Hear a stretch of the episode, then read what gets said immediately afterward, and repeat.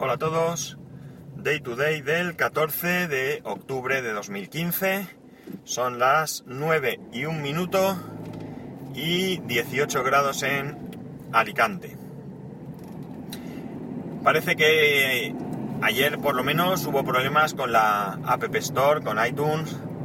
Yo lo, los, los sufrí, aunque realmente no mmm, me afectaron relativamente porque yo me di cuenta que tenía unas actualizaciones, tenía cuatro aplicaciones para descargar y el, botón de actualizar todas pues estaba en gris y no, no había manera de actualizar.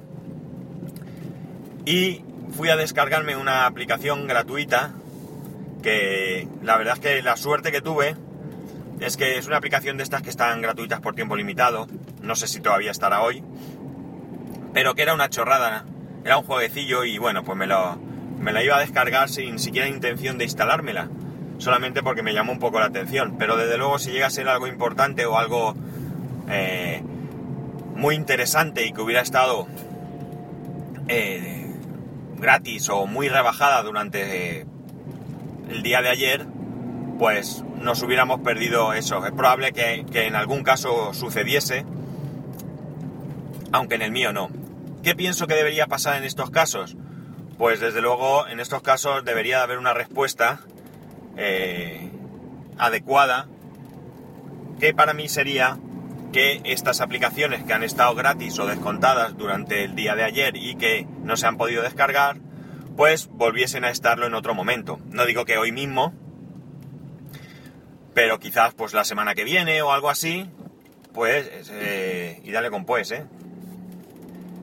Que estuviesen eh, disponibles nuevamente para descargar a ese precio o a esa o gratis, vamos. Porque nadie tiene culpa de, de que mmm, en un momento dado que tú quieras descargar algo y que puedas aprovechar una oferta, no puedas hacerlo. ¿Quién debería asumir esto? Pues no deberían asumirlo tampoco los desarrolladores, claro. Esto debería de asumirlo Apple, puesto que a priori el responsable de, la caída de este, de este servicio es Apple y no el desarrollador. Pero si los desarrolladores quieren hacer una promoción de su aplicación, pues tienen todo el derecho a que esa promoción se haga de manera correcta y también tienen todo el derecho a no perder. Está claro que podemos pensar, bueno, pues si no se pudo descargar en su momento y vuelven a hacer la promoción, no van a perder. Pues no, Probablemente no, o sí, porque quizás sí que hubo gente que se la descargó, no lo sé. Pero en cualquier caso creo que sería un gran detalle por parte de Apple el que le diera a los programadores la posibilidad de volver a hacer estas ofertas sin necesidad de que les cueste nada. Eh, esto es una guerra entre programadores y, o desarrolladores y, y Apple, pero bueno, no puedo dejar de expresar mi opinión pese a que yo pues no soy desarrollador. Por otro lado, una cosa que me ha sorprendido, y me ha sorprendido agradablemente, es que WhatsApp se ha actualizado ya para utilizar el 3D Touch. Y me ha sorprendido porque en primer lugar ya sabéis que la cierta antipatía que yo le tengo a WhatsApp. Y en segundo lugar es que, más allá de mi antipatía, todos sabemos lo que le cuesta a WhatsApp actualizar su aplicación. Por tanto, por una vez, un 10 para WhatsApp, porque además ha incluido, eh, además de alguna corrección y algunos idiomas extraños, creo recordar, bueno, extraños me refiero a idiomas que, que no son muy comunes, pues también ha incluido respuestas rápidas. Yo no lo he probado todavía porque, como digo, me lo vi ayer, pero no pude actualizar. Esta mañana he entrado, se podía ya actualizar, he actualizado, tenía para actualizar Facebook, que como siempre no explica absolutamente nada de qué eh, mejoras o cambios tiene su aplicación. Estaba Dropbox, estaba WhatsApp y estaba Instagram, si no recuerdo mal. Son las cuatro aplicaciones que tenía para, para actualizar. Curiosamente, Telegram, que es mi aplicación favorita de mensajería, Pues ayer hablando con... En, el canal de Twitter, pues eh, Tony Falcon puso un, un sticker de estos grandes que se pueden poner ahora. Un sticker, bueno, yo ese, en ese momento no entendí el significado de ese sticker y eh, terminé comentando que, que yo no los usaba mucho y que aunque me los he ido añadiendo, porque sabéis que si te mandan un sticker, tú presionas y puedes añadir esos stickers a tu, a tu biblioteca de stickers, en iOS también, pues aunque me los he ido añadiendo, tengo un problema, ya sabéis que tengo un problema de visión, y hay algunos que no los llego a identificar bien y sin gafas, y hay otros que tienen un texto, ya sabéis que salen personajes públicos como Rajoy y como otros, eh, con un texto y el texto, como tampoco lo veo muy bien porque son muy pequeños, pues paso de poner un sticker que, no tenga sentido. Entonces, eh, pues como digo hablando, Tony Falcon comentaba que en iOS no iban muy bien.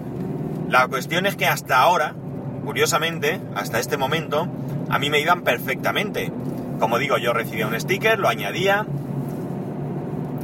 eh, a mi biblioteca de todos los que venían. Tú cuando pulsabas en ese, me añadía todos los que acompañaban a ese, 10, 15, 20, los que fueran. Y luego los podía utilizar. ¿De qué manera salía en iOS? Para quien no lo sepa, pues en el cuadro donde se pone texto, a la derecha salía un, un simbolito que era como una media luna o algo así, medio círculo, no, no sé muy bien. Tú presionabas y te aparecían los stickers. Pues bien, ahora mismo ya no me aparece ese icono y no he logrado saber cómo acceder a los stickers. No sé si es que soy tan torpe que no he podido encontrarlos y los han cambiado de sitio o simplemente algún fallo en esta última actualización que ha hecho que desaparezcan. El caso es que si me voy a las a los ajustes en la pestaña de stickers sí que salen ahí las colecciones de stickers que tengo pero como digo, yo no he visto dónde se pone o se activan o lo que sea. No sé, como digo, si no están o es que no he sido capaz yo de encontrarlos. Si vosotros tenéis idea o tenéis iOS y usáis Telegram y por supuesto los stickers, pues si sabéis qué ha cambiado, de qué manera ha cambiado, a lo mejor lo explicaba en la última en las notas de la última actualización, pero la verdad es que no suelo no solo leer siempre eh, los cambios de las actualizaciones. Entonces no sé si esto, como digo, es un fallo o, simplemente que ha cambiado y no, no me he enterado. Si tenéis idea sobre esto, pues os agradecería que me lo comentarais. Aunque no los uso mucho, pero bueno, por lo menos saber cómo va y bueno, lo explicaré aquí en el podcast para que, para que todo el mundo tuviera claro qué es lo que ha pasado. Y ya por último, pues ha habido actualizaciones de, los iMac, ahora hay pantalla retina en todos los modelos y como dato malo, pues siguen incorporando discos mecánicos de un tera y se sigue pudiendo eh, añadir la opción de Fusion Drive pagando, pagando un extra, pero con la, eh, con mm, la desventaja frente al anterior, a los anteriores modelos, de que tú antes el Fusion Drive venía con un disco de 128 gigas más el de 1 tera y ahora creo que el disco SSD es tan solo de 24 gigas cosa que me parece de lo más absurdo que uno pueda ver. Porque vamos, 24 gigas te va a dar para el sistema operativo, para las aplicaciones quizás, si no tienen muchas y muy gordas, y no mucho más. Eh, entonces, pues no lo veo interesante. Al contrario, cuando yo estoy pensando que en el momento que los discos de un tera SSD se pongan a un precio pues asequible, estoy pensando en cambiarlo todo, quitar el SSD 256, quitar el, de un tera mecánico y poner un único disco SSD de, de un tera, pues llegan aquí estos y lo que hacen es disminuir la capacidad de los discos SSD. Me imagino, me imagino que lo habrán hecho para reducir precio en, en un componente y compensar la subida de precio de otros componentes, como puede ser la pantalla 4K. Pues, ¿qué queréis que os diga? Es cierto que la pantalla 4K se ve espectacular, eh, lo poco que, yo la he visto, porque yo solo la he trasteado unos minutos en, unas, en una Apple Store allí en, en Murcia, en Nueva Condomina, y evidentemente eso no es trabajar con la pantalla, pero sí que comparé una y otra. Me puse, como sabéis, yo me pongo un ratito en una y después me voy al modelo anterior. Siempre me pongo primero en el bueno y después me voy al, o en el mejor, y después me voy al, al inferior o al peor. Y me di cuenta, sí que se nota mucho la calidad de la pantalla. Pero vamos, que en mi caso realmente pues casi prefería un disco SSD más grande y una pantalla como la que yo tengo, que realmente mi pantalla se ve muy muy bien, eh, antes que, eso, que una pantalla más de mayor calidad y menor capacidad en SSD. Pero bueno, sus decisiones son y el que quiera las toma y el que no las deja, es lo que hay. Y al mismo tiempo, lo que sí que ha salido, y esto sí que me gusta y me llama la atención, aunque yo no voy a poder disfrutar de ello, es que han sacado un nuevo trackpad con el Force Touch.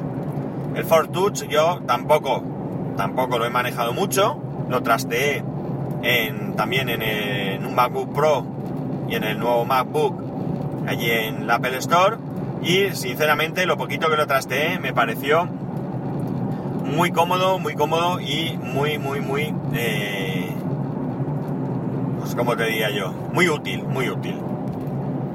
¿Cuál es el problema que yo tengo? Pues que mi Mac no tiene Bluetooth 4.0 y los nuevos dispositivos, porque no solo ha salido el nuevo trackpad, también ha salido un nuevo Magic Mouse y un nuevo teclado, necesitan Bluetooth 4.0.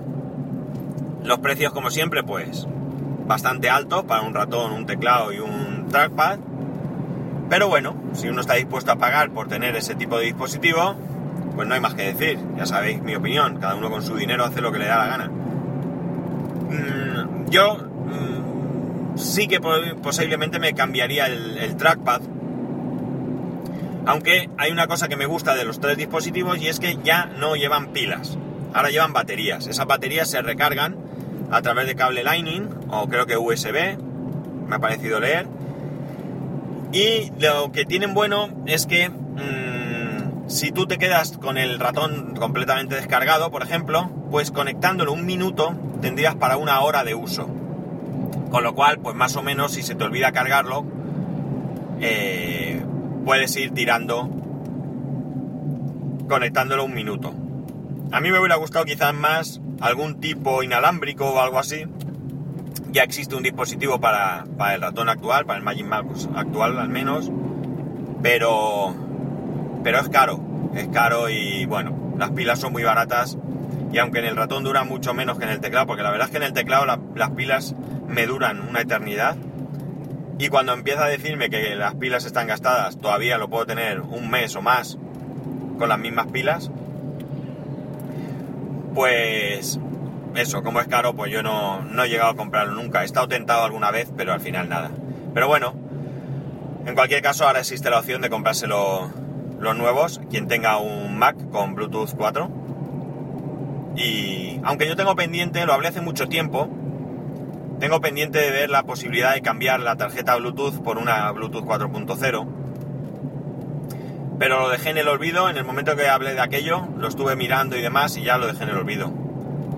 Eh, es de esas cosas que están ahí. Y poco más, no tengo mucho más. Mm, sigo con poco tiempo, así que tampoco, tampoco tengo mucha, mucha historia que contar. Simplemente lo que me va llegando así a ráfagas. Y las cosas que me van sucediendo poco a poco. A ver si la semana que viene de vacaciones me pongo ya, porque estoy con el cambio del, de la web, del podcast. Eh, estoy haciendo cosas internas que de momento pues no, no afectarían para nada a, a la gente que lo visite, así que no, no hay nada que ver. Pero bueno, ahí estoy, pero necesito más tiempo. Y poco más, ya sabéis, para poneros en contacto conmigo a través de Twitter y Telegram, arroba spascual, a través del correo electrónico spascual arroba spascual.es. Un saludo y nos escuchamos mañana.